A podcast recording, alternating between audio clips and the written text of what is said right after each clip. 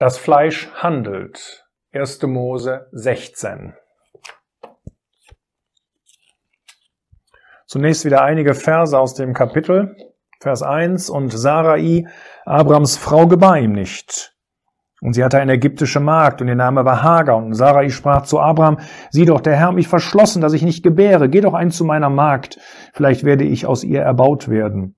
Und Abraham hörte auf die Stimme Sarais, und Sarai, Abrams Frau, nahm Hagar, die Ägypterin, ihre Magd nach Verlauf von zehn Jahren, die Abraham im Land gewohnt hatte, und gab sie Abraham, ihrem Mann, ihm zur Frau.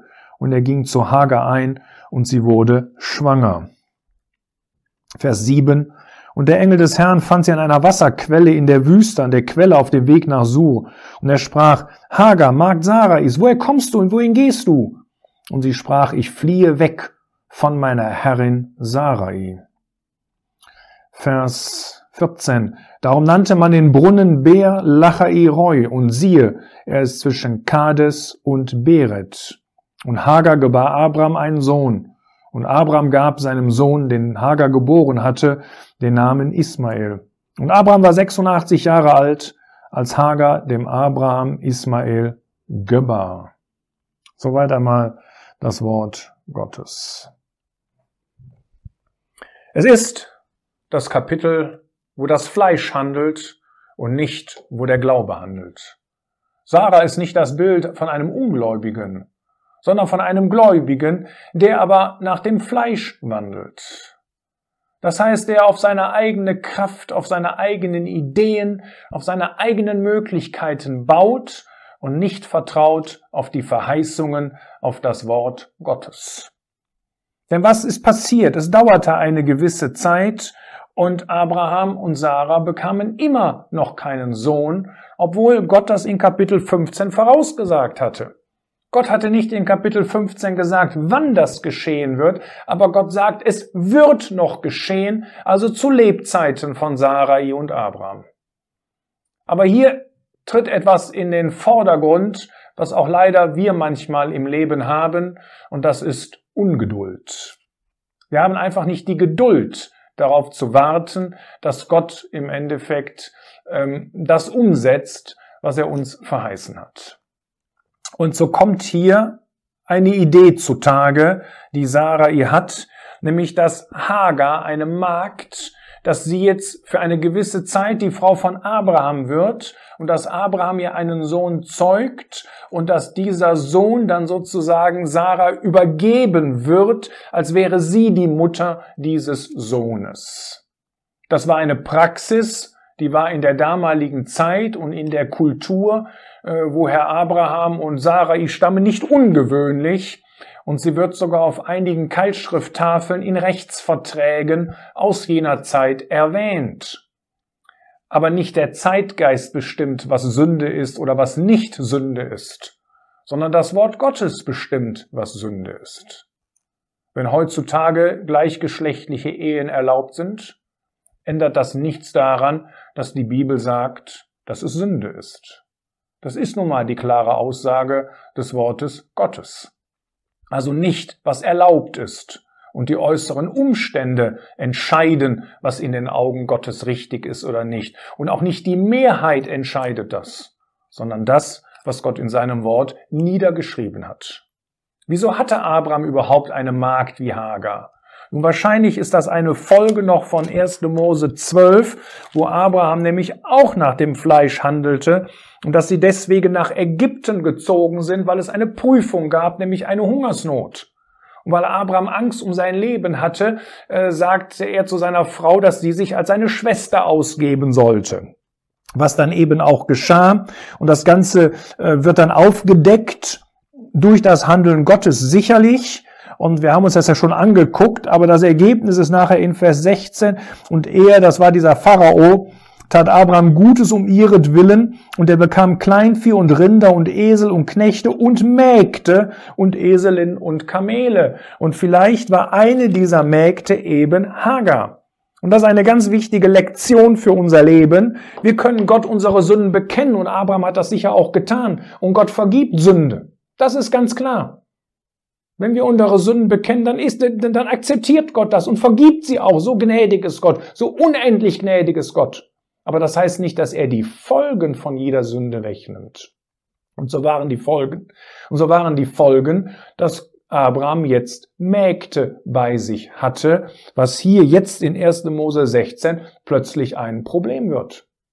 Ich sage mal, wenn jemand Alkoholiker ist und er bekennt das Gott, dann kann Gott ihm diese Sünden vergeben, dass er oft betrunken gewesen ist und abhängig ist. Und Gott kann ihn sogar heilen, dass er keinen Alkohol mehr zu sich nehmen muss. Aber das heißt noch lange nicht, dass Gott all die Folgen wegnimmt. Der Leberschaden, haben wir keine Verheißung, dass Gott das repariert.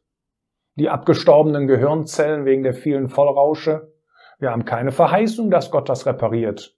Und so trägt man manchmal Folgen von Sünde sein Leben lang. Und es wird sogar manchmal auf die nachfolgenden Generationen noch weiter übertragen. Wir werden das hier gleich ein klein wenig sehen. Jedenfalls wird sie schwanger und sie bekommt einen Sohn. Als Sarah nun sah, was passiert, ist sie nicht bereit zu bekennen, was sie falsch gemacht hat. Wir lesen auch von Abraham kein Bekenntnis. Wir finden in diesen Versen, ich sag mal Vers 5 bis Vers 14, finden wir weder eine echte Einsicht noch ein Bekenntnis, sondern wir finden Schuldzuweisungen. Ähnlich wie im Garten Eden. Das heißt, das menschliche Herz ist in jeder Zeitepoche dasselbe.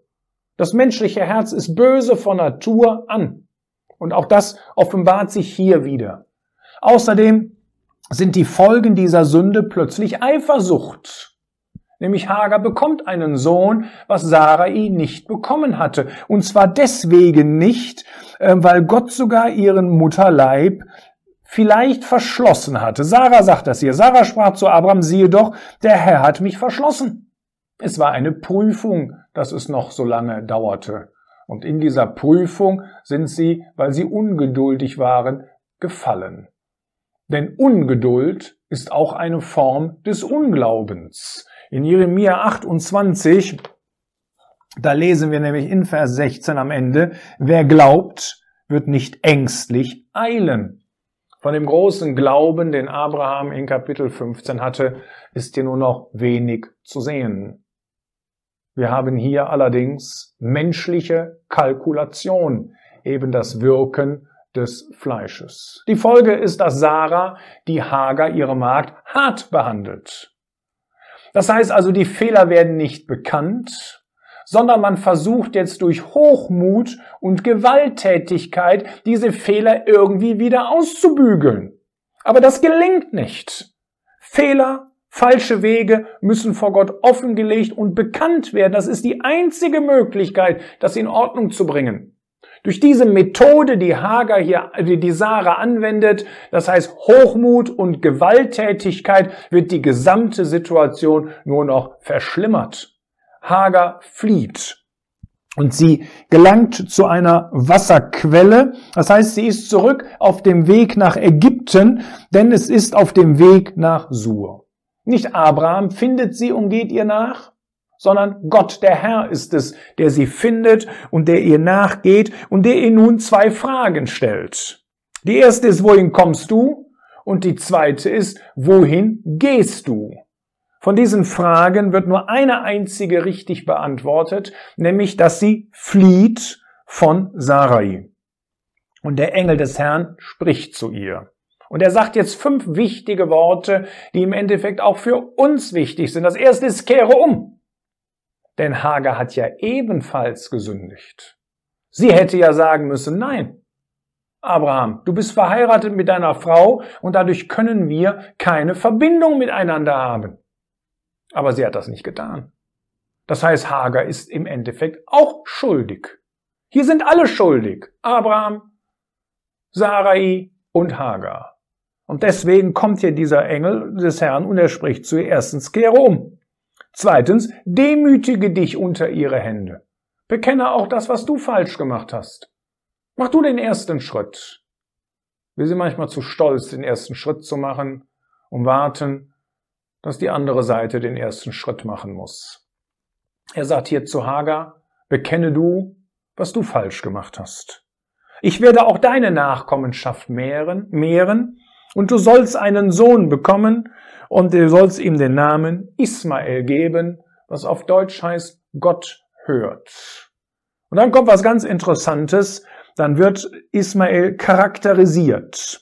Und da ist es in Vers 12, und er wird ein Wildesel von Mensch sein, seine Hand gegen alle und die Hand aller gegen ihn, und angesichts aller seiner Brüder wird er wohnen. Nun, Wildesel, was ist ein Wildesel von Mensch, ist keine Beleidigung hier, sondern Wildesel spricht von einem Tier, äh, der, das stetig umherzieht. Das heißt, Wildesel von Mensch spricht in erster Linie davon, dass es Nomadenvölker sein werden. Und wenn sie einmal, und, und es wird Streit geben, nämlich seine Hand gegen alle nicht nur gegen ähm, den anderen Nachkommen, den Abraham einmal bekommen werden wird, gegen Isaak, sondern Gott sagt hier seine Hand gegen alle. Und die Antwort ist die Hand aller gegen ihn. Und angesichts aller seiner Brüder wird er wohnen. Also heißt es östlich von allen seinen Brüdern. Man muss sich vorstellen, was das hier für eine gewaltige Prophezeiung ist. Denn Ismael ist der Vorfahre der arabischen Welt. Ich sage nicht aller Völker, die um Israel liegen, denn die Edomiter stammen von Esau ab. Das hat eine etwas andere Geschichte. Das werden wir später noch sehen im ersten Buch Mose. Aber wir haben ja eine gewaltige Prophezeiung. Zunächst einmal, dass es Nomadenvölker sind. Sie werden sich irgendwann niederlassen und werden dann östlich um Israel drumrum wohnen. Und Sie werden gegen alle sich erheben. Und wir haben so etwas schon öfter erlebt. Ähm, die, die, die Kriege, die wir zum Teil haben oder die Attacken, ähm, die ja nicht nur gegen Israel, gegen die direkte Nachkommen von Isaak, also einem weiteren Sohn von, von Sarah, von Abraham und Sarah passieren, oder dem, dem, dem eigentlichen Sohn äh, von Abraham und Sarah passieren, sondern wir haben zum Teil Attentate in Europa, wir haben Attentate in Amerika. Es sind im Endeffekt ähm, Angriffe gegen, gegen alle anderen und alle anderen antworten mit Gegenangriffen. Nun, das Ganze hat natürlich noch eine, eine rein prophetische Seite, äh, die, die auch in, aus unserer Sicht in der Zukunft, in der Drangsalzeit noch passieren wird. Aber hier sehen wir, Zunächst einmal etwas, was sich auch in gewisser Weise auf die heutige Zeit bezieht. Das heißt, wir haben hier einen Konfliktgrund, den wir heute im Nahen Osten beobachten, der uns hier angedeutet wird. Es ist eine Prophetie, die hier ausgesprochen wird. Ich will nicht weiter auf diese politischen Dinge zu sprechen kommen. Gott hat das hier schon vor vielen, vielen tausend Jahren vorausgesagt. Es heißt dann etwas weiter, dass ähm, Hagar den Namen des Herrn, der zu ihr redete, nennt, du bist der Gott des Schauens. Denn sie sprach, habe ich nicht auch hier geschaut, nachdem er mich geschaut hat. Darum nannte man den Brunnen Be'er Lachairoi. Und die Fußnote sagt, das ist Brunnen des Lebendigen, der mich schaut oder der sich schauen lässt. Es heißt nicht, dass Hagar diesen Brunnen so nannte, sondern man nannte ihn. Es ist für uns im Endeffekt ein Bild äh, von dem Wort Gottes. Und wenn wir das Wort Gottes lesen, dann lernen wir Gott besser kennen und wir lernen auch das Licht besser kennen, das auf uns blickt. Das heißt, in einer gewissen Weise lernen wir uns selbst besser kennen, wenn wir das Wort Gottes lesen. Und deswegen haben wir diese doppelte Bedeutung hier, der mich schaut. Und, also, also das heißt, dass wir uns selbst in seinem Licht sehen und dass wir auf der anderen Seite, wenn wir das Wort Gottes lesen, ihn besser kennenlernen. Es ist also notwendig für uns, dass wir einen solchen Brunnen Lachairoi besitzen. Das heißt, dass wir uns mit dem Wort Gottes beschäftigen, um Gott besser kennenzulernen, um den Herrn Jesus besser kennenzulernen, aber auch, dass wir uns selbst besser kennenlernen, dass wir uns in dem Licht Gottes sehen und eben auch dadurch verstehen, wo wir etwas in unserem Leben ändern müssen. Der Abschnitt endet mit einer Zeitangabe, dass Abraham 86 Jahre alt war, als Hagar dem Abraham Ismael gebar. Kapitel 17 geht dann weiter, als Abraham 99 Jahre alt war. Das heißt, aufgrund dieses Fehltrittes von Abraham und auch Sarai schweigt Gott acht, 13 Jahre. Und ich denke, das ist der Grund, warum wir hier diese Zahlenangabe finden. Das heißt, sie müssen jetzt noch 13 weitere Jahre warten, bis Gott wieder mit ihnen Kontakt aufnimmt. Wir haben hier das Kapitel des Fleisches. Das Fleisch handelt. Und wir haben gleichzeitig das Kapitel der Regierungswege Gottes. Gott lässt so etwas nicht unbeantwortet und das finden wir hier zwischen den Zeilen.